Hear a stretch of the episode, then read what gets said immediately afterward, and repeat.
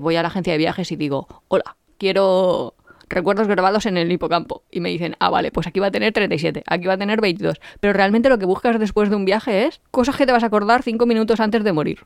O sea, el, el flash este de estoy en el túnel. Y, y en otros momentos. antes Sí, de- pero lo de que eso. tú quieres realmente es que eso es súper extraño. Que a veces estás en un sitio y dices, sé que me voy a acordar de esto.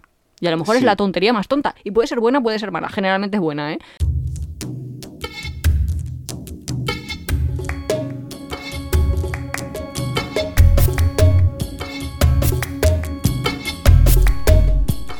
Bienvenidos a Tiempo de Viajes.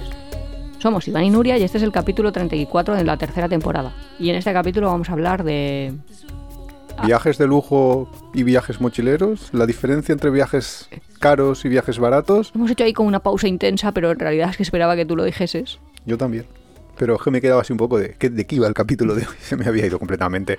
No, vamos a hablar de, pues, de viajes de lujo y cuáles las experiencias, las expectativas contra los viajes de mochileros, los viajes económicos, los viajes que tienes un presupuesto súper ajustado. Un poco lo que nosotros llamamos indigencia viajera. Un poco la, ver las diferencias en cuanto a experiencia entre un viaje y otro, porque yo creo que tú y yo hemos hecho viajes de los dos tipos. Como dice la canción. He Hemos dormido. como es, hemos dormido en hoteles de 5 estrellas y en, Y en cajeros. y en cajeros. Que a todo esto, el capítulo de hoy, quien lo ha pensado ha sido ChatGPT. Sí, por eso no tenemos muy, como muy centrado el capítulo o muy ideado porque realmente la idea es difusa a través de la IA. Que nos ha dicho? Bueno, le hemos contado básicamente que teníamos nuestro blog de viajes y de qué podíamos hablar. Y ChatGPT ha dicho, bueno, pues po- podéis Tenéis hacer estas esto. ideas y nos ha empezado a dar un montón de ideas de, de capítulos que la verdad es que algunas eran Que eso- bastante buenas, pero es que necesitan elaboración. Eso es otro temazo. ¿El Que qué? mucha gente dice, es que con ChatGPT, bueno, con las IAs en general, un montón de trabajos van a desaparecer. Y yo pienso, hombre, no es que vaya a desaparecer el trabajo, sino que a lo mejor, Se facilita. sí, o, o deja de existir alguien que pague por ese trabajo. No Hay sé, una- hay hay- una- Antes había un hombre, bueno, había un hombre, no, no, supongo que habría muchos, familias enteras, en Alcoy mismo, que está cerca de nuestra casa, que cogía hielo y lo...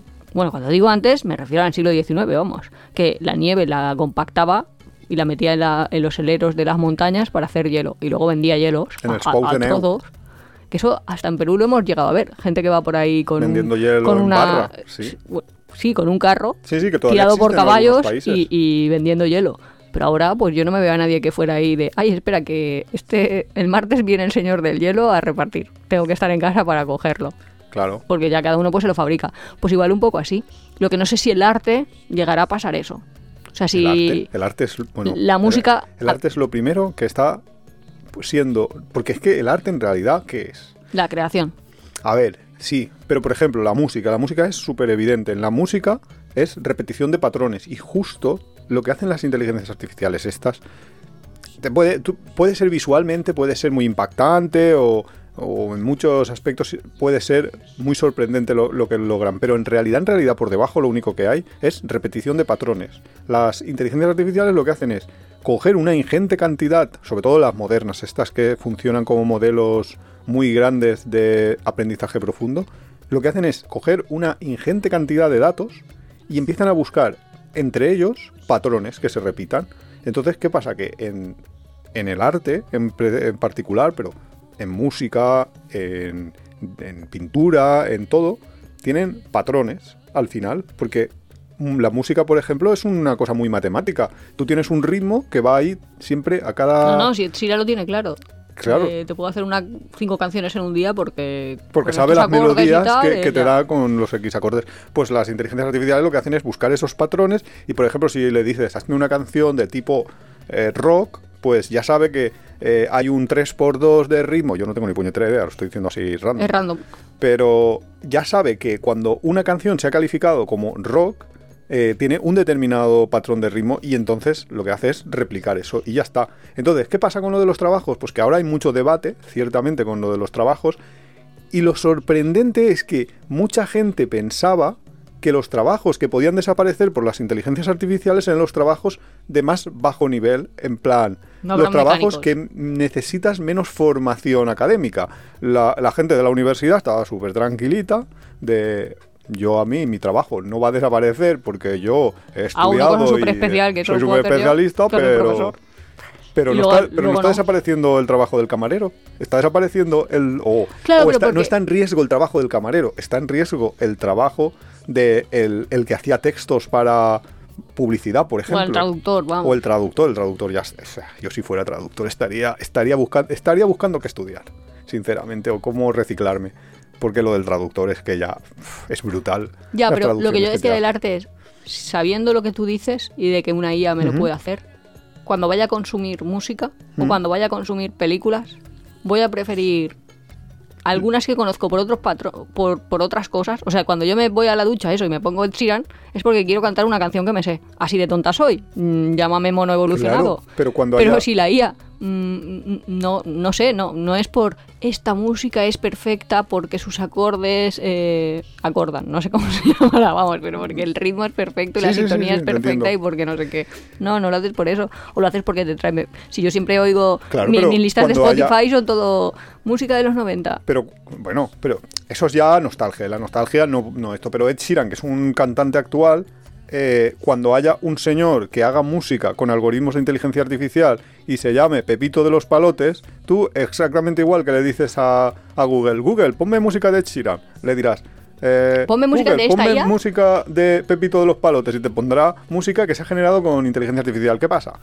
que al final los trabajos tampoco es que vayan a desaparecer, los traductores no van a desaparecer. La cosa no es que todos los traductores desaparezcan, sino que lo que antes hacían 100 traductores, ahora lo van a hacer 5.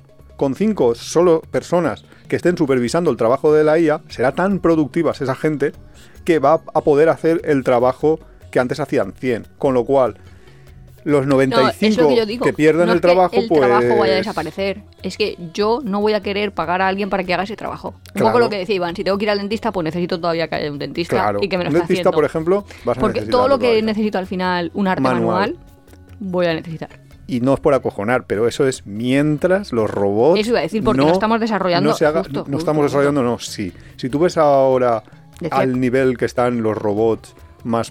Lo que pasa es que no están en producción como lo está el software. El software, Ya, eh, las. ha llegado a todos. Claro, ChatGPT ha sido la revolución, pero yo ChatGPT lo veía viendo desde hacía dos años lo que iba a pasar, porque estaba siguiendo la, la evolución de la inteligencia artificial, es una parte de mi trabajo. Pero lo de los robots, que está, estoy viendo yo cómo funciona, Pues cómo están, perfecto. cómo están Boston Robotics, por ejemplo. Si, buscadlo en Google, Boston Robotics y, y Boston Robotics Demo, por ejemplo. Y mirad vídeos, lo que están haciendo los robots. En obras, yo he visto trabajar robots en obras, lo que pasa es que eso no está todavía, no están en la Ahí calle. poniendo azulejos. Poniendo azulejos, no. Lanzándose sacos de 50 kilos a unas velocidades Hombre, claro. suprahumanas y corriendo por mitad de la obra sin que se les caigan la- los ladrillos. O sea, es brutal, es brutal. Es que cuando todo eso esté, el mundo va a ser pues, genial. Lo que pasa es que lo que tenemos que exigir es lo que ya dije en un capítulo anterior, que Ya, los que robots que empiecen a pagar ahí. impuestos, porque te- si no nosotros cada uno dos y horas. nosotros bajar el, el número de horas, que los 95 traductores que se iban a quedar sin empleo Pues ahora que trabajen trabajen cada uno. una horita al día o dos horitas al día y, y- y que sean los robots los que lo hagan. Demasiado idealista. No, porque además podían hacer como uno de los pro- me estoy rayando ya, me estoy yendo yo aquí del capítulo, ¿eh? Esto es, verdad, ¿eh? Tenemos que, que centrar. Hola, si has caído aquí, esto es un blog de viajes. Pretende serlo. Pero si uno de los problemas es que no hay comida para todos, que el otro día ahí lo estábamos planteando de Los robots comen poco, ¿eh?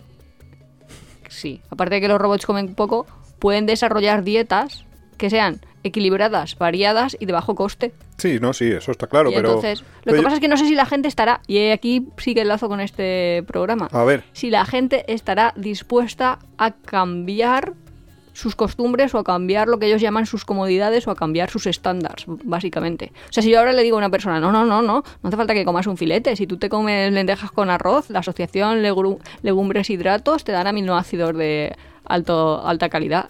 La gente va a decir, vale, ¿y quién eres tú para decir que ahora que yo no coma carne o que yo no coma tal? Nuria, yo me compro lo que quiera y con lo que me compro tengo. obviamente. Pero La, la- la cuestión es que si suben tanto de precio que no te lo puedes comprar, pues a lo mejor es interesante explicarle a la población que esa Ya, es una, de una que la posibilidad. otra opción. eso O sea, que estamos en aquí en distopía. Pero que eso en viajes es muy útil, porque si vas a un sitio como rollo Islandia, donde es súper cara la carne y vas a estar mucho tiempo, si vas a estar Claro, de dos semanas, da igual. Puedes prescindir la carne, pero si vas a estar mucho tiempo, el comer ese tipo de mezclas de productos que pueden ser igual de proteicos que la carne, pues... Porque es, que eso o tiburón podrido. Y No, por favor. yo, yo que lo he probado os diré Que no. que hay que tener estómago. Y ahí lo dejo.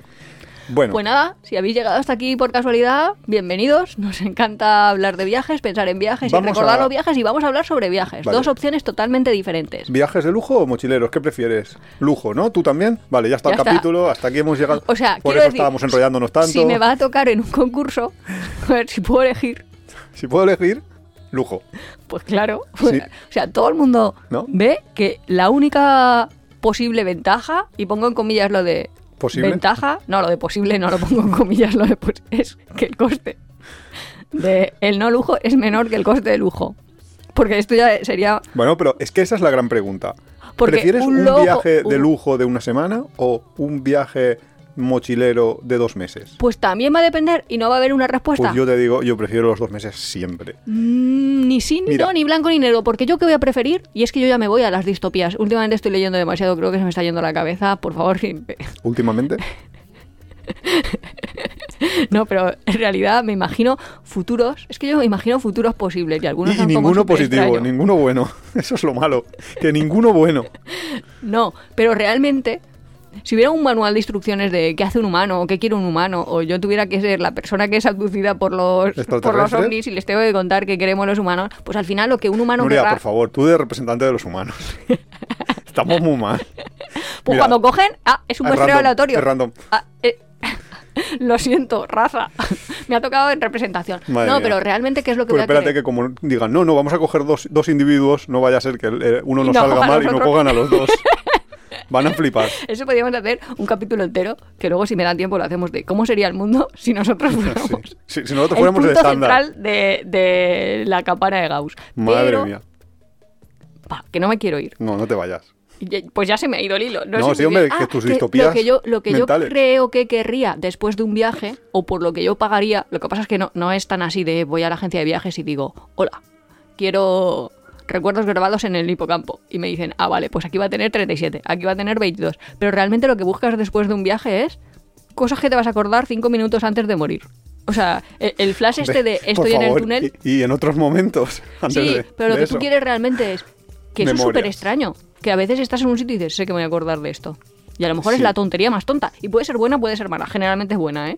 Sí, sí, sí. Pero que- no, no, y que además el cerebro hay- tiende a borrarte Sí, las cosas malas. Que- Eso. Que, lo malo mm, lo, lo borra. Además, hay, bueno. hay como un meme tonto de eso de cuando esto que es- esta vivencia la recordaré eh, y me reiré de ella. En plan, quiero que llegue el momento de que esta vivencia, que, pase para eso. ahora es Sí. fatal, y ser algo de lo que me ría. Pero no, lo que me refiero es, no sé si en un viaje de lujo de dos semanas puedo hacer algún tipo de experiencia que sé que me va a perdurar. En ese sentido, estoy pensando en cosas de viajes para, Claro.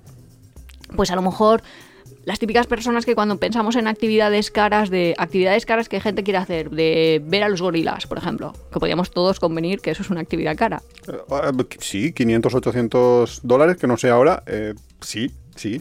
Mm, Es una ca- cara, sí, barata no es. Aparte de llegar hasta Uganda, claro. claro pero que dices, ostras, y cada rato me voy a estar gastando 800, 800, que no es como subir a la feria, ¿sabes? Que te gastas 5 euros y, tienes tu ride, tu, tu viajecico. Sí, sí, sí. Pues a lo mejor eso sí que me genera... Claro. Lo, sí. que, lo que yo digo es, si me tiene que tocar, que me ha tocado un viaje, Que te toque que el me toque uno de lujo, que los otros ya me los sé hacer yo y ya Claro. tengo muchos. Sí, en ese ya sentido sí, pero me ha encantado. Pero me ha encantado tu, tu punto este de, Hombre, por de eso- qué es lo por que eso te gusto yo. Hombre, claro, obviamente. Tienes buenas ideas. ¿Qué es, ¿Por qué es por lo que pagamos para hacer viajes? Y es para eso, para tener experiencias y para... Y las experiencias son para luego poderlas recordar y acordarnos en un futuro, etcétera, etcétera. Claro. Habrá quien te diga que no, que no es para eso, que es como para el crecimiento personal, para poder ayudar más ¿Y a eso no son experiencias en el fondo? Sí, pero no son experiencias de memoria. Quiero decir, todo el mundo Mm. acaba de decir, todo el mundo conviene que pagamos porque hayan cosas en nuestra corteza cerebral. Ahora, ¿en qué zonas? Bueno, Claro. o corticales o en otras zonas, porque Claro, había pero yo- dicho claro, de memoria. Sí, bueno, pero Habrá como gente que no, habrá mi- gente eso que Pero como mi, más. mi mentalidad es el ocio, con lo cual Sí, para Iván, para Iván sí. el mundo es ocio. O sea, todo lo que haces en tu vida es No, buscar, buscar tu felicidad. lo Aprender cual- nuevas habilidades. O Sí, sí, sí, sí. que eso también puede eso- ser. En viajes, hay- que hay gente que. Claro, tú mismo, hemos- ¿no? Que tú has ido ahí a, a hacer un curso de masajes Claro, por ejemplo. O sea, y Ah, oriental este, ¿cómo se llama? Masaje... masaje tailandés. Sí. Y hay gente que viaja porque es cocinero. El otro día veíamos un reportaje sobre cocina en el mundo y había una chica que se había ido, ahora tenía un restaurante de lujo en Tailandia, pero que se había ido por ahí, por el mundo, a ver cómo cocinaban por ahí para aprender un poco. Sí, sí, sí, todo eso son, eh, al final son experiencias, en realidad es, han pagado, han hecho ese viaje. Vivencias, digamos. Bueno, yo le llamo experiencia. Al final también le llamamos experiencia cuando tú estás mucho tiempo en un trabajo y aprendes. Un poco, mm, esa es la idea, ¿no? De- del viaje también. Entonces, a lo que yo iba, es lo que tú has dicho es súper importante de pagamos el viaje por las vivencias, experiencias o llámale X. Por tanto, ¿qué te va a aportar más? ¿Vivencias eh, en general? Independientemente del tiempo. X días eh, vi- viviendo en un hotel súper de lujo donde todo te lo hacen, todo te lo dan hecho, te llevan a la excursión de una manera muy fácil, hacer la excursión todo de manera muy aséptica, muy... Muy eh, como si estuvieras en tu casa al final, porque al final todo es muy cómodo. O un viaje en el que tú te buscas la vida, etcétera, etcétera. La única diferencia que hay es que en X tiempo, si ambas experiencias, la mochilera o la de lujo, tienen el mismo tiempo, probablemente hayas tenido menos posibilidades en la experiencia mochilera de hacer determinadas actividades, porque al no estar todo organizado, no estar todo fácil, no tener dinero para pagarte todas las excursiones, etcétera, etcétera, puedes hacer menos cosas. Imaginemos, te vas, yo que sé, a, cualquier, a Luang Prabang, un lugar donde se suele hacer rafting, se suelen hacer trekkings, etcétera, etcétera. Y te vas allí cinco días. En lujo, modo lujo, pues cada día vas a tener tres actividades, porque va a haber un taxista que te lleve de una a la otra. eh, vas a tener luego una cena en un restaurante de lujo, bla, bla, bla. Mientras que en la mochilera, pues igual para hacer rafting, como te lo tienes que hacer barato, tienes que transportarte tú hasta la tienda y entonces luego ya no te da tiempo de conectar con la excursión de escalada, etcétera. Entonces, si tuvieras la misma oportunidad de hacer todas las actividades eh, de un modo o de un otro, yo estoy seguro que los que lo hacen de un modo mochilero tienen infinitos más memorias, más experiencias, más recuerdos, porque han tenido que currárselo, han tenido que Difiero. trabajar para conseguir el mismo objetivo. Va a depender. A veces sí y a veces no. Y eso va a depender mucho de cómo acostumbrado estés a hacer el resto de actividades. Quiero decir, estoy pensando, yo qué sé, lo que tú decías. Estoy en un viajecito, Gran Cañón del Colorado. Voy a hacer, voy a ver el Gran Cañón estando una semana caminando por ahí, no sé qué, no sé cuántos, o en un coche alquilado, claro, porque tampoco voy a O en un estar coche ahí, alquilado, sí, sí. ahí a, a lo del wild este, no sé cómo se llama ese, a la Ah, del sí, el, el- este que... Mm, estar por ahí caminando, caminando, pues The ya... Wild, se llama The Wild. Pues claro, es lo que te digo. Se llama The Wild, Yo te digo la película de The Wild. Me dicen, no, pues The vale. Wild, claro. Retomo. Retoma. Que yo creo que para mí generaría más vivencias Sí. desde el, desde el desconocimiento total. ¿eh? Yo creo, en plan, yo pienso que, por ejemplo, mm, sobrevolarlo con un avioncito, no sé qué, no sé cuántos, y estar yo por ahí dando vueltas y verlo todo, que estar caminando más días. O sea, que el hecho de hacer durante más tiempo y alargarlo más tiempo no va a conseguir que yo lo haga. No, no, no, No, es el alargarlo más diferente. tiempo. También es, es que te dé tiempo a hacer lo mismo. Ah, pero es que no es lo mismo. Esta es la ventaja del Sí, lujo. claro. El lujo te permite hacer cosas que no son lo mismo. Porque si no es una tontería, es pagar más. Contraargumento. diferencia. Yo tengo un contraargumento. Mira, tú has hecho el Camino de Santiago. ¿Tú crees que haber eh, hecho, has hecho el Camino de Santiago por una parte, un vivir segundo? el pero caminar, no el verlo. Ya- pero si para mí la ya, cosa ya estás es ver. protegiéndote, ya te estás poniendo, ya te estás poniendo ahí La el traje tirita antes que la protector herida, ¿eh? antes de que te diga la- la- el otro ejemplo. ¿Verdad que no fue lo mismo hacer el Camino de Santiago? Fue sorprendentemente positivo. Hacer con una furgoneta el recorrido del norte de España que hicimos. No, no. ¿A que no? ¿Y a que fue mejor lo del Camino de Santiago? Porque Sí. más barato, más de todo. ¿Por qué fue mejor? No porque eh, tuvieras más tiempo ni porque no, sino porque cada momento que vivías allí se intensificaba muchísimo porque tenías que currártelo mucho. Tampoco me curraba tanto. Mira, si es que esto pasa en los trabajos. En los trabajos no es lo mismo. Si tú eres un mecánico, imagínate, y te dicen, tú tienes que diagnosticar qué le pasa a este coche, como pasa hoy en día muchas veces. Y entonces lo que hacen es, te dicen, no, si tú solo conectas este ordenador al, al ordenador de a bordo y te dice ya qué pieza tienes que cambiar. Y tú coges, conectas el ordenador al ordenador y te dice, está fallándome el carburador, cambio el carburador, coges el carburador y lo tiras.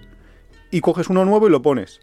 No es igual de bueno, no tiene la misma experiencia un, mecánico que ha hecho eso toda su vida o que está haciendo eso eh, de manera habitual desde que ha acabado los estudios, al mecánico que en Cuba, por ejemplo, no tiene otro carburador y tiene que reparar el carburador y no tiene un ordenador para que le diga que el carburador es el problema, sino que ese mecánico es infinitamente mejor porque tiene una experiencia infinitamente mayor, porque tiene que verse con el problema, afrontarlo y entonces aprende muchísimo de motores, de, de la mecánica, etcétera, etcétera. Y en el viaje es igual, exactamente lo mismo.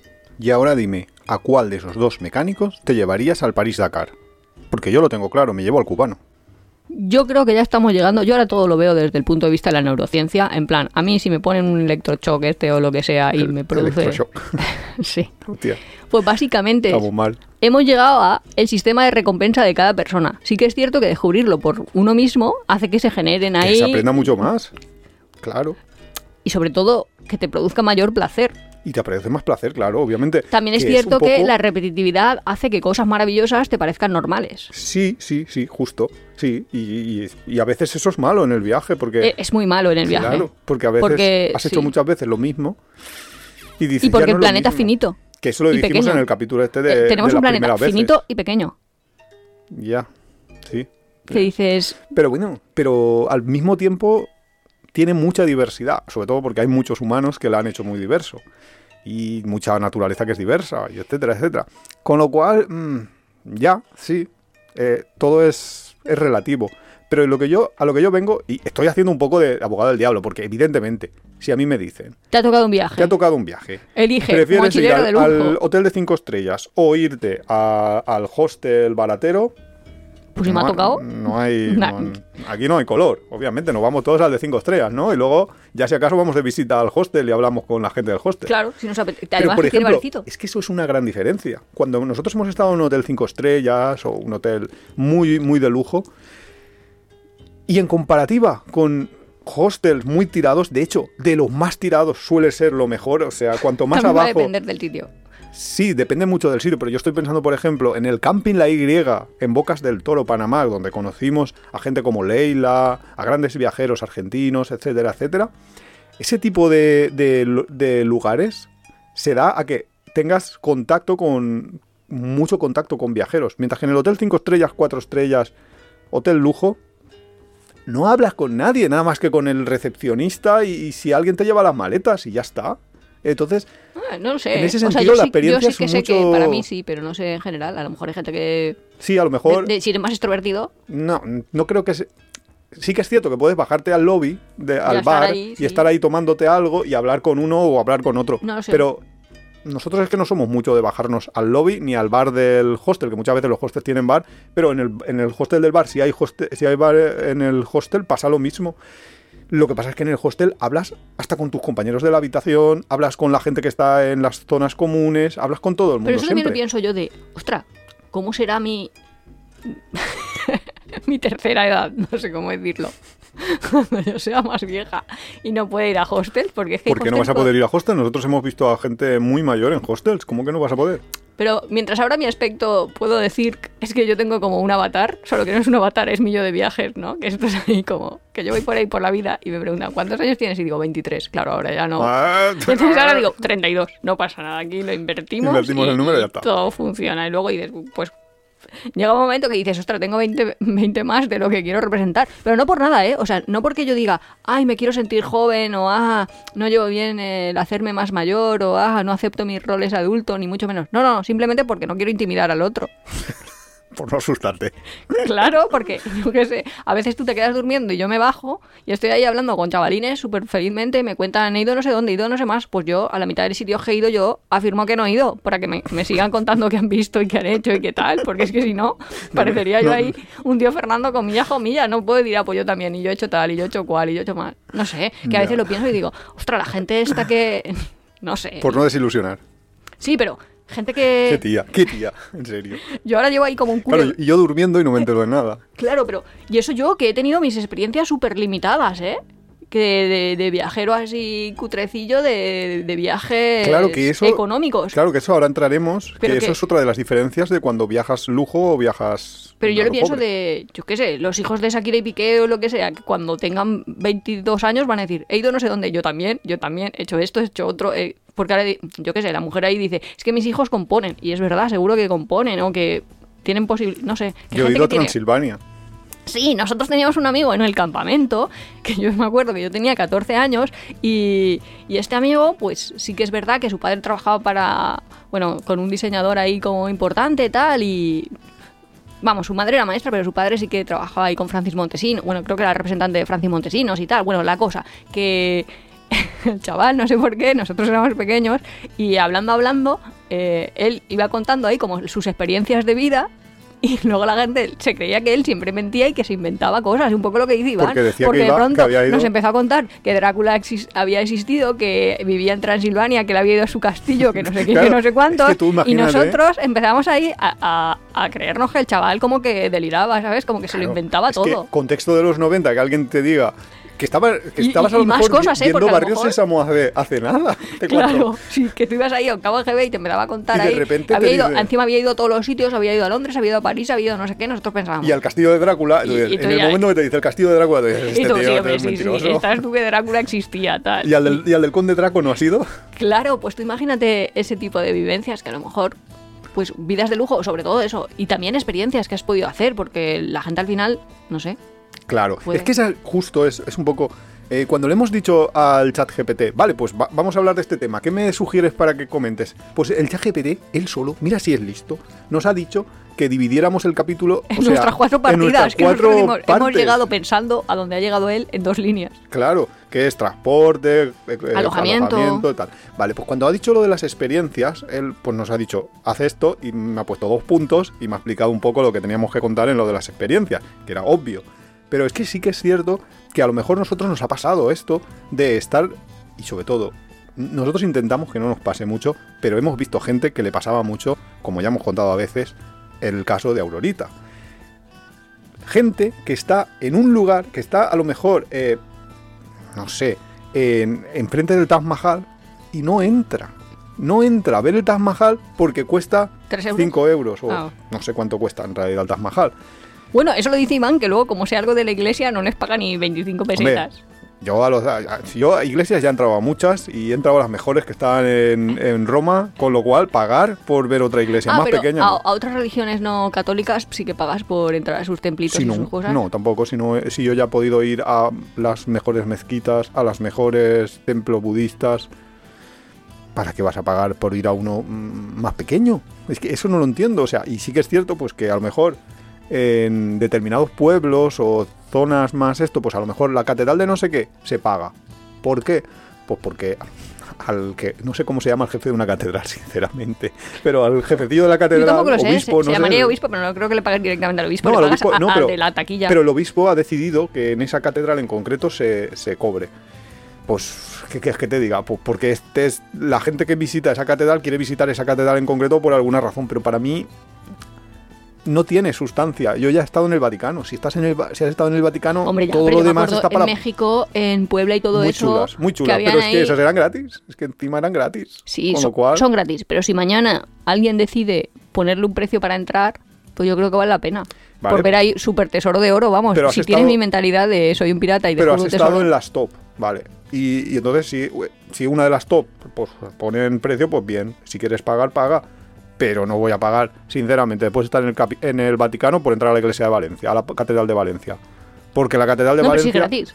Ahora sí, pero digo, si me, pone, si me ponen un precio en esa catedral, Pero yo lo que me refiero es, y de otras religiones sí que pagas. Es que no No, sabía no, si no, no, no, pagabas por, lo mismo. por alguna cosa de alguna religión en no, no, no, me dan igual, me da igual, una que otra. Yo solo pago por ver oro. Soy así de urraca, en el fondo, en serio, porque a mí me enseñas un. Buda, un Buda gigantesco de oro y yo digo, "Oh, yo quiero tocar eso. Eh, al Buda de Oro pagamos. por eso, por eso que digo, ay, yo quiero tocar Pero eso. también es cierto que costaba muy poco. Pero bueno, lo importante es, en determinados lugares estás delante de una experiencia o una visita imprescindible Sí, que a lo mejor te vas a arrepentir durante toda tu de- vida. De, lujo experiencias que sean únicas. Sí, experiencias únicas.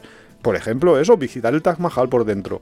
que es una experiencia que solo vas a poder hacer en la India. El Taj Mahal es uno, único, y no tiene ninguna, ningún otro palacio. Yo no conozco, sinceramente, otro palacio que digas, esto es más o menos parecido. Como sí que puede pasar con las iglesias que has puesto tú de ejemplo, que dos catedrales o dos... eh, Sí, vamos, que nosotros que no sabemos mucho lo vemos parecido.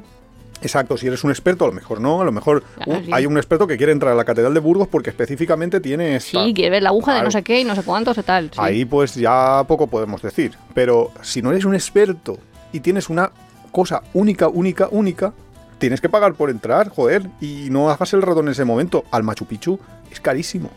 Pero si estás en Cuzco, o si ya, no te digo si has, si has llegado ya a Aguascalientes, hombre, pues gástate tus 200 dólares, yo qué sé. Claro, es siempre que puedas, porque habrá quien nos está escuchando y dirá, Siempre vale, puedas, ¿me vas a pagar tú o obviamente, qué? obviamente. Claro. Pero que dentro de las experiencias viajeras, justo el visitar lugares o visitar mm, museos o, o simplemente hacer actividades, por ejemplo, a veces eso, lo, lo que hemos dicho, determinadas eh, experiencias rollo, haciendo, hacer un descenso en kayak, es una experiencia en determinados lugares. Y a veces no, no, no las haces porque dices, uff, no, 30 euros. Pero vas a estar ahí otra vez y vas a poder ver ese paisaje. Que luego hay, hay veces que da igual porque eh, es el mismo, o sea, un río muy parecido a otros ríos. Pero si hay un río que es único y que solo se puede ver. Pero eh, también te tiene que gustar, porque Hombre, me claro, lo está sí, sí, diciendo, obviamente, obviamente, va que ya metiendo sus pullas, porque yo soy la que voy a decir, no, no, yo no hago el río. Pero porque es que no me, no me nada, no. No, obviamente, te tiene que gustar, te tiene que atraer eh, en algo. Si no te atrae, obviamente, eso lo entiendo. Obviamente, eso, eso está claro. Hombre, lo puedes hacer por otro, en el sentido de, pues yo por ejemplo nunca iría a un... Claro, yo no... mm, Para mí ir a un restaurante, pues vale. ¿Sabes? Pero que si puedo ir a un restaurante o a una heladería, voy a ir a una heladería, ¿sabes? Pero como a Iván ahí como le gusta y no sé qué, no sé cuántos, pues entiendo... Pero esa- ese, por ejemplo, es otro, otra de los. De, de los De las diferencias lujo. diferencias lujo mochilero.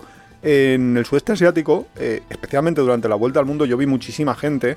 Conocí muchos viajeros que viajaban ahí, rollo, indigencia viajera total, que se alimentaban básicamente de pop mies en, en Indonesia o no sé Sí, cómo se llama en otro país. Es, ya te como ya te se como llamaría en España. España. Vamos, Vamos, sí. fideos de Unos estos- fideos que van dentro de un bote, que el bote le pones agua y ya está. Sí, O sea, y unos polvos. Que te dan un de vaso y unos fideos.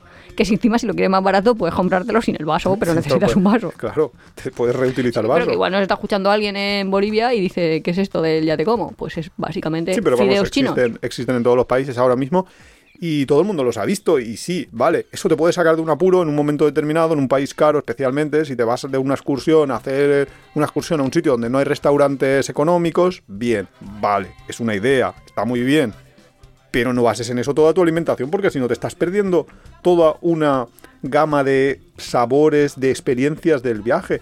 Que tampoco digo que vayas a un, a un restaurante cinco estrellas, bueno, guía Michelin de estos, estrella Michelin. Vete, pero vete a la calle por lo menos, y en la calle hay Hombre, ya, pero puestos comer en, en la calle asiático. sí que hasta la IA lo ha identificado como qué es lo que haces en un viaje económico. Cuando digo la calle son a restaurantes locales. Bueno, y también a puestos callejeros. Bueno, en sí. en Asia es que hay toda una cultura Sí, de comida en la todo, calle, es un poco diferente, sí. Pero bueno, y esa y justo eso en la comida, porque de estos cuatro puntos que nosotros siempre nombramos.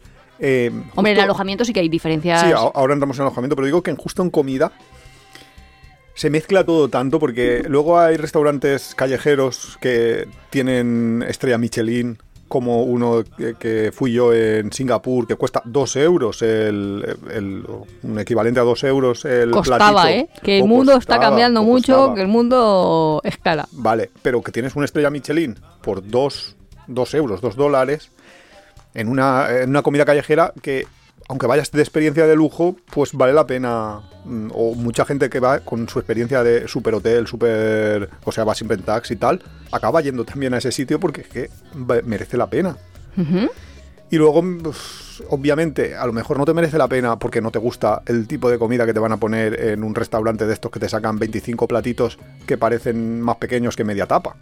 No sé, eso pues ya es... Creo que en la comida es en lo que más... Ya, mm, la- la- Me da igual el, el ir... Bueno, no, el transporte yo creo que me da más igual, sinceramente. No, no, el transporte es el mayor lujo. El transporte a determinados niveles, pero por ejemplo lo que decíamos el otro día El de los aviones, me da, ex- me da exactamente igual ir en clase de turista obviamente, si me dejas ir en primera clase, voy perfectamente, pero... Hombre, claro, y pero si nos que- invitan más. Quiero decir que me da igual, no pagaría la diferencia, que a lo mejor es 10-1 Pero por porque ir ni en- siquiera pensamos en el lujo. Es que hay personas que tienen aviones privados. O personas que alquilan sus aviones privados a otras es- personas. que hay, alquileres sí. y hay taxis. O sea, taxis, me refiero que alquilas a otro un avión privado. Entonces, eso es más lujo. Lo que pasa es que hay lujo, Eso tal lujo. de nuestro- no, pero es que de realmente hay lujo, tal lujo que yo ni me lo imagino. Porque, claro, ¿qué es lujo? ¿El capricho que te puedes permitir o lo No, que vale no. un precio estratosférico? No, no, eh, claro. ¿Qué es lujo? Lujo, hicimos Porque un capítulo. lujo tiene que ser- lo- claro. Lo, dejaré en, el- en un enlace donde ya intentamos ahí, nos peleamos sobre la definición de lujo. Claro, es que no lo Pero tenemos El muy capítulo claro. de lujo viajeros de la segunda temporada, que lo dejaré enlazado en la entrada a Peadero. Es que la, definición de lujo sí que de la IA es experiencias únicas, o sea, o cosas únicas. Entonces, claro, si tú quieres ir a un hotel que sea único o que básicamente no que muy poca gente, en- claro, no va a existir un- no bueno, existe. y además un hotel único, pues a, a tres puertas de mi casa puedes tener un hotel único, quiero decir, porque ayer se- a- al final todo es único e irrepetible, Claro, para lo bueno y para eso. lo malo, pero bueno. Ya, pero yo creo que todo el mundo entiende que si vas a Dubai sabe cuáles son los hoteles de lujo. Claro. O sea, Te vas al Burj el Khalifa, claro. pagas lo que tengas que pagar y eso es lo bueno. Pero, por ejemplo, ese ejercicio lo he hecho yo, porque yo he dicho, Pues muy bien, no, porque ¿cuándo el lujo eh, se puede justificar o cuándo vale la pena el irte a un hotel? Porque pero es que eso va a depender muchísimo amigos- para ti. Sí, claro, eso es interno, pero yo desde nuestro punto de vista, porque obviamente yo no puedo dar el punto de vista de- del resto de la gente, pero nosotros tenemos unos amigos que... ¿Qué está haciendo, amigos, esto? No, no, no, no, no, no es en contra de ellos, sino que es otra manera de pensar, pero yo voy a explicar la mía. Que ellos, eh, cuando, por ejemplo, tienen que ir a, a un determinado lugar, pues pagan los X cientos mil que vale entrar pues eh, en ese hotel de lujo, rollo Marina en Singapur. Singapur, y, y lo pagan, ¿no? Claro, entonces yo he hecho el ejercicio de decir, ¿cuándo vale? ¿Cuándo en mi mentalidad puedo pagar por un hotel de cinco estrellas o no? Y yo me voy a Bangkok y yo le digo a, a la página de Booking, este ejercicio lo puede hacer todo el mundo, ordéname los hoteles, todos los, todos los alojamientos que tengas, para dos personas, un día random, que he puesto el día 10 de mayo, ¿vale? Que, Sí, bien, nos va bien. que sí, que... que A ver si alguien se anima y nos lo regala. eh, no el hotel, sino el, Su equivalente. el, viaje, el viaje, el que nosotros nos Ah, volvemos. ¿Vale? Bangkok, 10 de mayo. ¿Cuál es lo más barato? Y me dice, una noche, dos adultos, 8 euros. En un hostel, en una habitación compartida mixta. Eso es lo más barato que puedes encontrar en Bangkok para esa fecha. Ah, es Bangkok, creía que era a Singapur. día de hoy, no, Bangkok. ¿Vale? Sin embargo, le digo, vale, pero con una, con una esto, eh, con una limitación. Quiero un 5 estrellas. ¿Cuál es el 5 estrellas más barato? Y el 5 estrellas más barato que me da en Bangkok es el Lenovo Hotel que tiene eh, que cuesta 18 euros. Pues también es barato. Que no es que sea un super mega hotel de 5 estrellas, un buen hotel de 5 estrellas, pero es que te vas un poco más y te vas a 37 euros y te vas al Alexander Hotel, que es un hotelazo de los de de los de lujo, de lujo, pero lujo, lujo de, de decir, ostras, que, que aquí hay, hay, hay paredes doradas, ¿sabes? En, el, en la recepción. Claro, y dices, Las toallas están ahí- suaves. ahí me puedo plantear el irme a un hotel de 5 estrellas, porque Pues es que claro, si me va a costar lo mismo. por- el por- más barato de Londres que 30 un euros. cinco estrellas de... Claro, por 30 euros. Porque que- 37 por pareja. por pareja. ¡Ah, maravilla! Por pareja. En hoteles que, que pasan de, del 8 de nota media en, en Booking. Claro, si, si lo Ya, de- a mí 8 no, a mí dame 9,3. Bueno, lo- Eh, ¿Estamos te- aquí tontos o qué? No, te puedo poner el- la restricción de que tenga por lo menos un, 9,3. un 9. Creo que aquí es eh, no, Ah. no puedes elegir el esto, fantástico es 9, ¿vale? Entonces, si le pongo, si le pongo una restricción de, de 9, este se, se lo está pensando y me va a decir ahora mismo que el mejor es el Ava- Avenue Tonglor, Muy bien. que cuesta 60. Ah, ¿ves? Te vas más caros, claro. Obviamente ahora ya estás pidiendo un nivel súper mega alto. Pero bueno, es planteable. A pesar de que en el fondo estás diciendo de 8 a 37, te vas cuatro veces de, de precio. Sin embargo, si te vas, por ejemplo, a Nueva York, le Pues dices, ¿cuál es el más barato, Ah, no, el más barato que tienes? Y me Eh, dice, Eso lo hemos contado aquí en el podcast, ¿eh? Que Claro. yo una noche tuve que ir a- al, al Bronx, creo que a la 192. Sí, para ir a un hotel barato. 192, y de verdad, parecía mm, una película, tal cual. O sea, la gente gritaba, bajaba por las escaleras esas metálicas, vino la policía, hizo de todo. Pues En- mira. fuera de la calle, obviamente. Ahora para irte al más barato te irías a Chinatown y Ah. te irías al Luz Pacific Hotel por 109 euros la noche.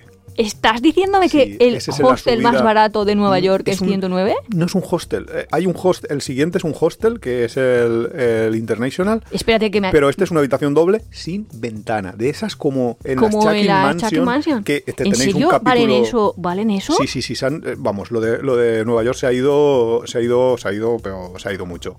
Sí. Nosotros cuando que, fuimos que eso es un, nos un costaba, truco viajero. nos Cuando... costaba como 25 por la pareja. Es un truco viajero el que el ir cuando están baratas las cosas. Sí. No, no, no, no. Cuando puedas. Cuando Sí. puedas. O sea, eh, eh, ¿habéis visto de pequeños el juego es el tragabolas? La gente va a decir, Nuria, no sé ni lo que me estás hablando. Pero vamos, la típica frase de... Buscar en Google, tragabolas. Sí, pero Juego. de... La oportunidad... ¿Cómo es? Por la vida de un tren no pasa dos veces o algo así. Pues, el tren no... eh, ah, vale, sí, que en tu vida... no lo que sea. veces o No, algo así. no sé cómo es. Lo que me estoy dando cuenta es que hay cosas que, que en un momento eran accesibles y dejan de serlo. Claro, y al revés, que a veces nos vamos a sitios que son, de repente son súper caros, pero se ponen de moda, rollo Maldivas. Dubai. No, al revés, Maldivas ahora se ha puesto barato. Y por eso es por lo que yo quiero Ah. ir justo en este momento. Que Pues se, te ha acabado el viaje de verano. No voy a decir dónde vamos, pero no es Maldivas. no Maldivas. Podéis ir haciendo apuestas. Vale, pero que a veces nos vamos, yo qué sé, ahora se pone de moda eh, Qatar o Dubai, no sé, ese tipo de sitios. Y, y de repente todo el mundo quiere ir a pesar de que sea muy caro. No, vete a un sitio donde en este momento sea barato, porque igual Dubai dentro de unos años es barato y te has ido ahora que es caro y entonces estás perdiendo tu Claro, pero mi que pregunta es, ¿alguien que quiere ir a, Beni- a Benidorm, iba a decir, a Nueva York? Sí, se llaman igual. igual, igual. Es ¿Alguien que mismo, quiera ir a, a Nueva York? ¿Habéis visto los edificios iguales? Iván, por favor. ¿Tú ves el skyline? ¿O no los distingues uno de otro? Venidor, Vamos. Nueva York. La gente ya está asustada por si ahora pasa por su espacio aéreo y, y se choca ahí contra el Hotel Bari. Va, bromas aparte. ¿Alguien que quiera ir a Nueva York? ¿Dentro de un tiempo podrá porque volverá a ser barato o va a ser más prohibitivo cada vez? Mi pregunta es, ¿ahora es Yo ahora el mejor no de los posibles? Yo ahora no iría porque ahora está hiper hinchado. Los yo por lo no menos. Yo ahora, pff, viendo esto, o me iría, o me iría de otras maneras, como por ejemplo, Con se ha ido tu amiga casas, con Home sí, Exchange. sí. Claro, ahí sí. Entonces ya. Pero bueno, lo que yo quería, el ejercicio este es que te puedes ir al hotel este sin ventanas, rollo Chucking Mansions, que en el capítulo 1 tenéis el de los peores hoteles donde hemos dormido. Nuria nos cuenta su experiencia de no poder respirar. Si hay gente que me dice de eso, de broma. Sí, sí. Me dice, pero hay oxígeno. Y Hay yo, oxígeno. Si hay oxígeno, se puede vivir. Pues puedes estar ahí por 109 euros o te puedes ir a un 5 estrellas por 371. Que solo son, si lo piensas así, Es como, como lo pensábamos, es solo un por 3, mientras que en, En Bangkok era eran por por 4. Pero la diferencia son 270 euros en uno, mientras que, Cada noche, que en es el que no otro es son 270, porque claro, todo el mundo que 30. nos estará escuchando dirá, bueno, pues 270, pues puedo, ya que estoy de viaje. No, no, es que tú estás de viaje cada noche y la noche siguiente y la noche siguiente. Sí, Eso sí. me pasó en, en Indonesia, que tendríamos que ir de un sitio a otro, vamos, habíamos llegado a una isla con un ferry y vino el taxista y le dijimos un precio, que de hecho es que ya lo habíamos hecho y ya sabíamos el precio. Y él dijo, no, no, porque es que si no, tú aquí tienes que buscar un sitio para pasar la noche. Y yo pensando, cada noche, y además Iván estaba 15 meses viajando, o sea que cada noche paso una noche, me va a dar igual un hotel de aquí que un hotel de allí, Claro. sabes que, que antes o después va a ser mañana. Claro, con lo cual, pues, taxista, su estrategia no, no, no funcionó. Bueno, pues, eh, yo en Nueva York no me iría a un 5 estrellas, porque pues sí, se va a ser mucho mejor, va a ser todo mucho más cómodo, va a ser mucho más lujo. Porque ya tengo ya un, un Pero no, me económico. subo, pero no me subo 270 euros por noche solo porque sí. Claro, es que ¿cuánto cuesta un restaurante? Es que eso te da para comer bien. Ya, bueno, sí, claro, claro. Te Con esos que dar- 270 puedes a- hacer a- a mí me da para comer bien, y para coger Iván y a mí taxis toda la semana. y para muchísimas cosas. Y nos vamos a otro ejemplo, Madrid. Madrid, lo más barato. HC Hostel, 25 Ocho euros. Ostras, ¿y no hay de 8 ya? ¿Y ni nada de eso? No, de 12 y medio. Pues Esto es una habitación, una litera Ah, vale, 12 y medio. compartida, 12 y medio. eh, en un hostel, 25 euros. ¿Una pareja, Tiene 25? una pareja 25 por noche. Tiene muy mala nota, un 5,4. Uf, Indigencia viajera total. O te vas al U Music Hotel Madrid 5 estrellas, 221. Eso es multiplicar casi por 10. Es que ni de broma me iría yo. Mm. Porque puedo estar una semana con lo que puedo alojarme. Claro, cada uno Hombre, tendrá tampoco- su mentalidad. A ver, sí que es cierto que cuando la gente piensa en un viaje económico no es, a no ser que sea como un reto personal de voy a estar una semana en lo más barato que pueda. Pero que eso ya debe ser un programa de la televisión No, hay, canales de YouTube, hay canales de YouTube decir, así, sí. Debe ser ahí En, eh, para hacerte ya en- una productora y hacerte una, un- una Sí, película. Hay canales si de YouTube, pero más en formato de americanos, o sea, en, en esta- eh, estadounidenses que hacen eso, sí. Que Vale. de- en plan, estoy en la ciudad más barata del mundo y es Bangkok. Que pues dije, "Ve, pues podéis haber dicho estoy en Bangkok, no estoy en la más barata porque Bangkok no es la más barata, pero bueno. ¿Sigo o me acabo de cortar? Ya no sé por dónde iba, tristemente.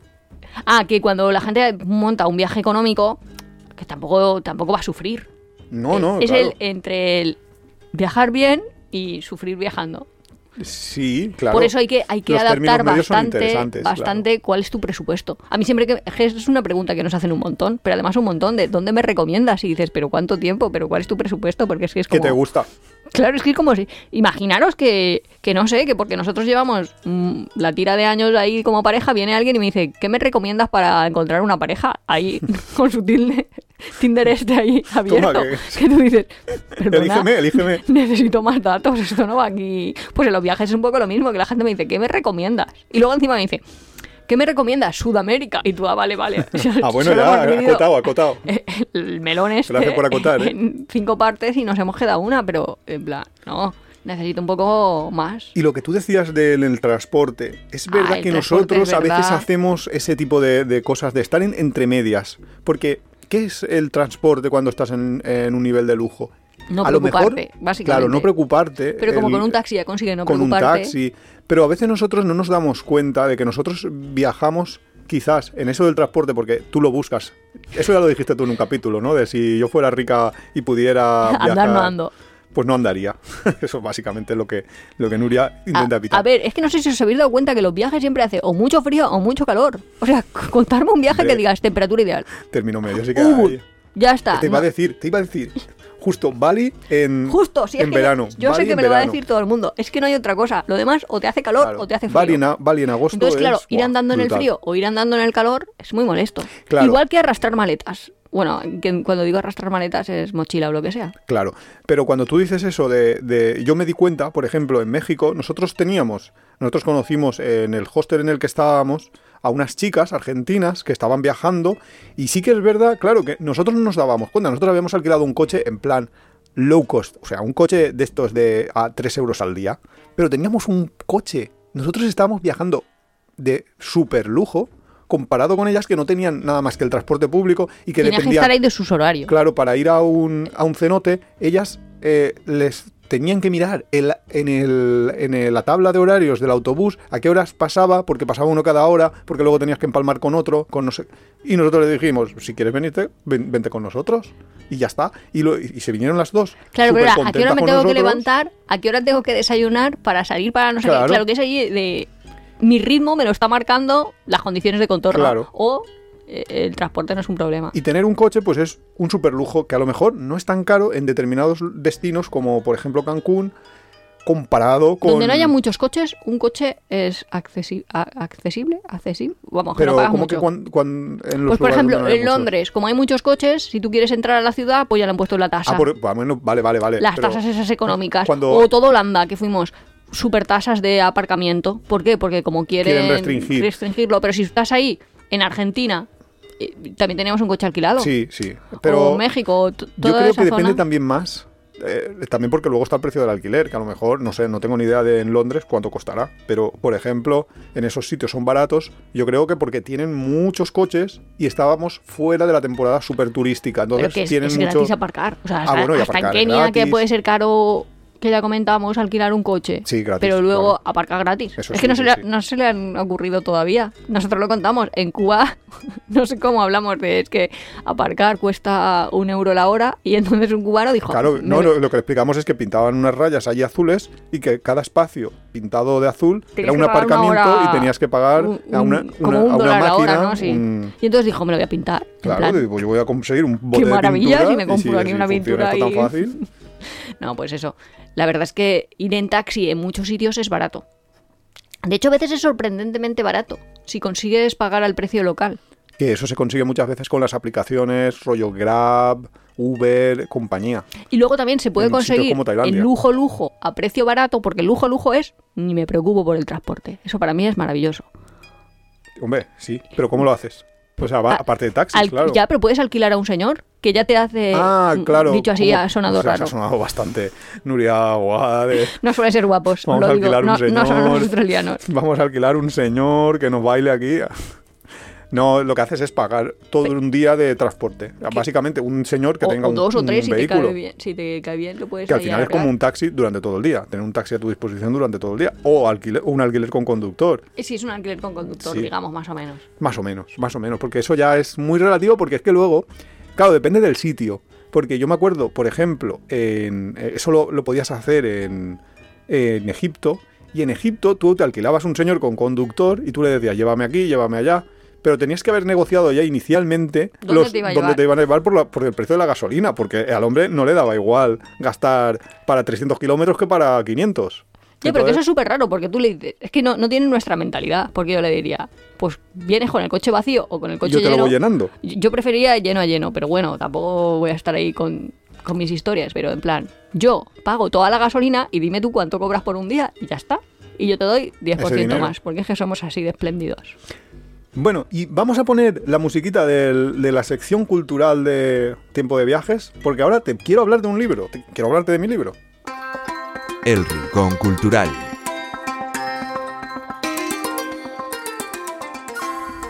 Pues te quería traer yo aquí al Rincón Cultural un libro que encontré hace un montón de tiempo y que me parece súper interesante para el tema de hoy, que es un libro de Tim Lef- Leffel, que no sé cómo se pronunciará. ¿Pero de dónde es el señor? Tim Leffel, americano. Ah, vale, vale, vale. No, no, o sea, Tim Leffel, Tim Leffel, yo no sé de dónde le viene ese apellido.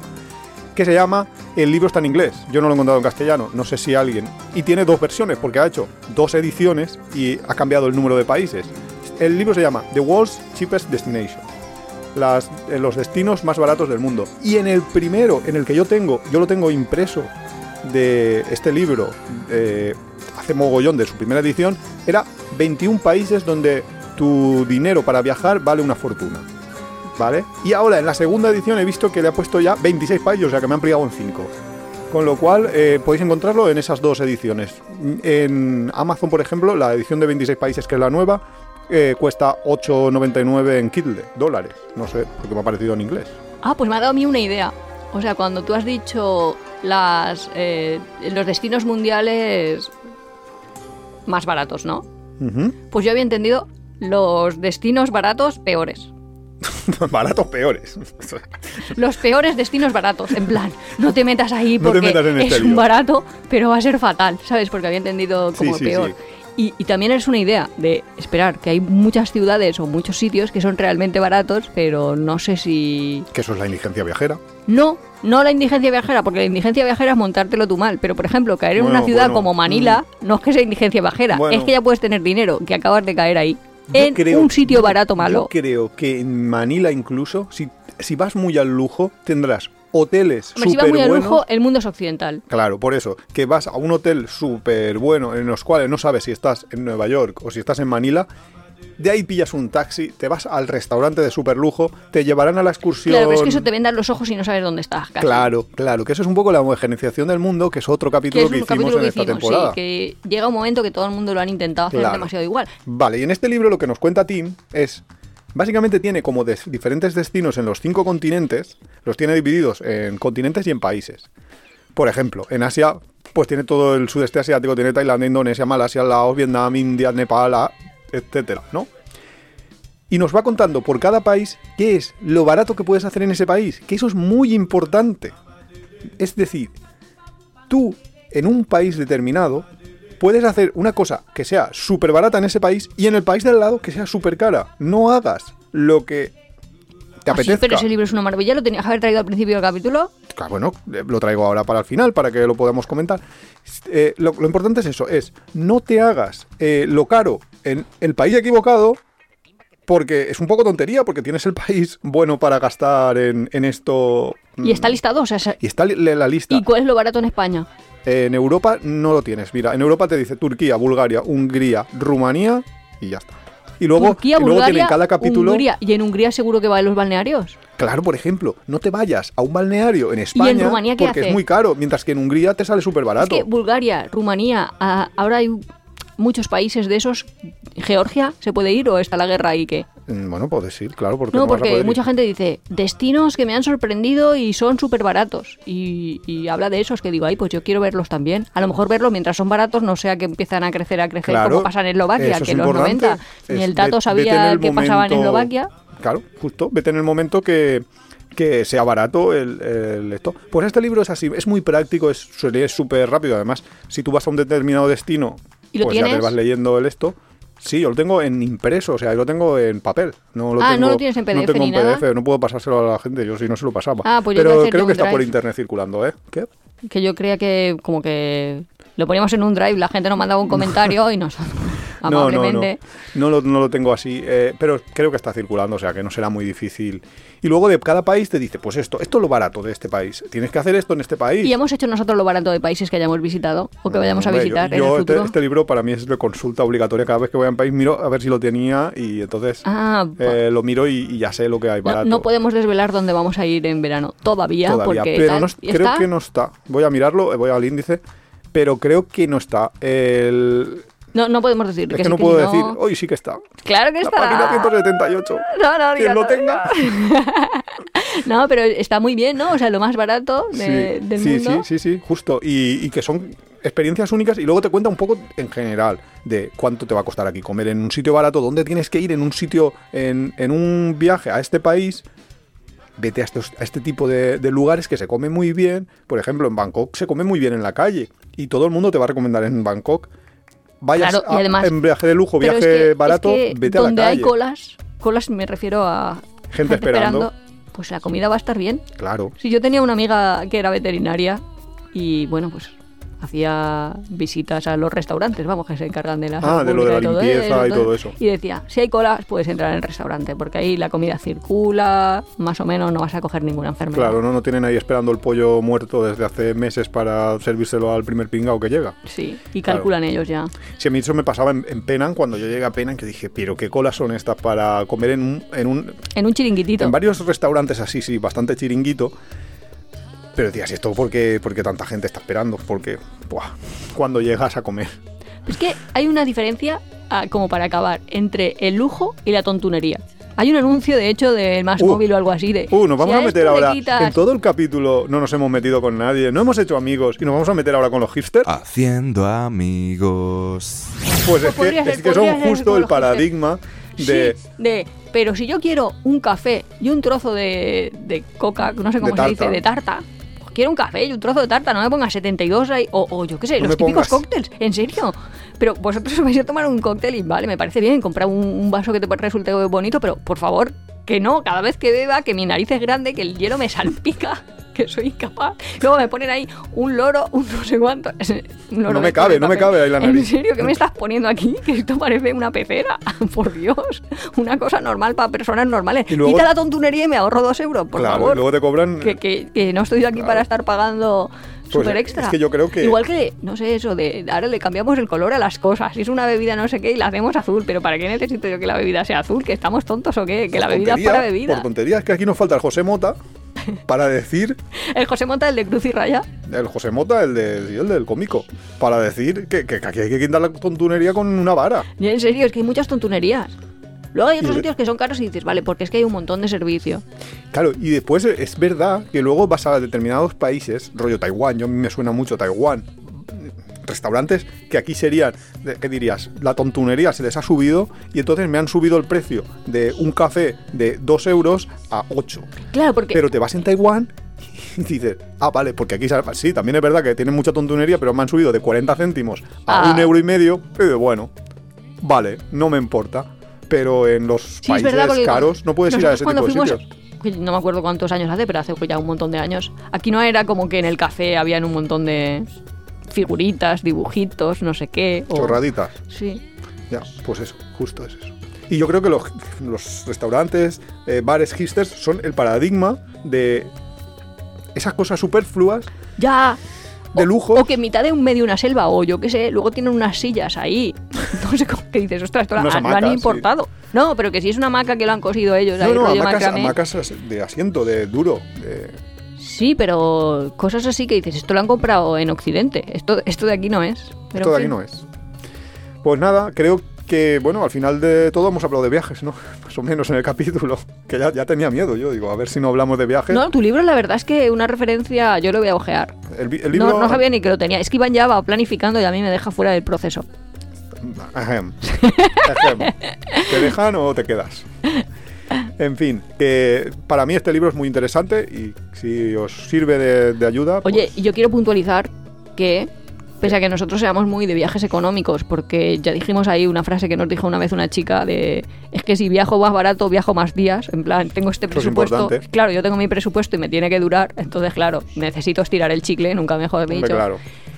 Si alguien nos quiere regalar un viaje, que nosotros no es que seamos, es que tampoco vamos nosotros ahí de súper ascetas de no, no, no, es que mis principios morales me impiden.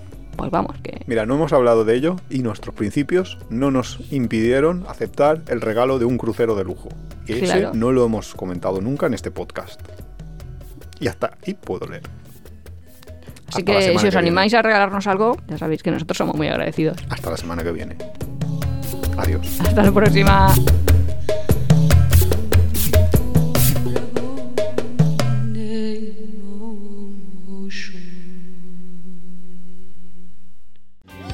Si te gusta Tiempo de Viajes, suscríbete en tu plataforma de podcast favorita, Spotify, Evox, Google Podcast. Puedes apoyarnos muy fácilmente dejando un comentario, dándole al like o compartiendo en tus redes sociales. Nos ayuda a crecer y nos encanta recibir vuestros comentarios y sugerencias. También tienes el blog apeadero.es, donde encontrarás contenidos adicionales sobre el tema que tratamos en cada capítulo.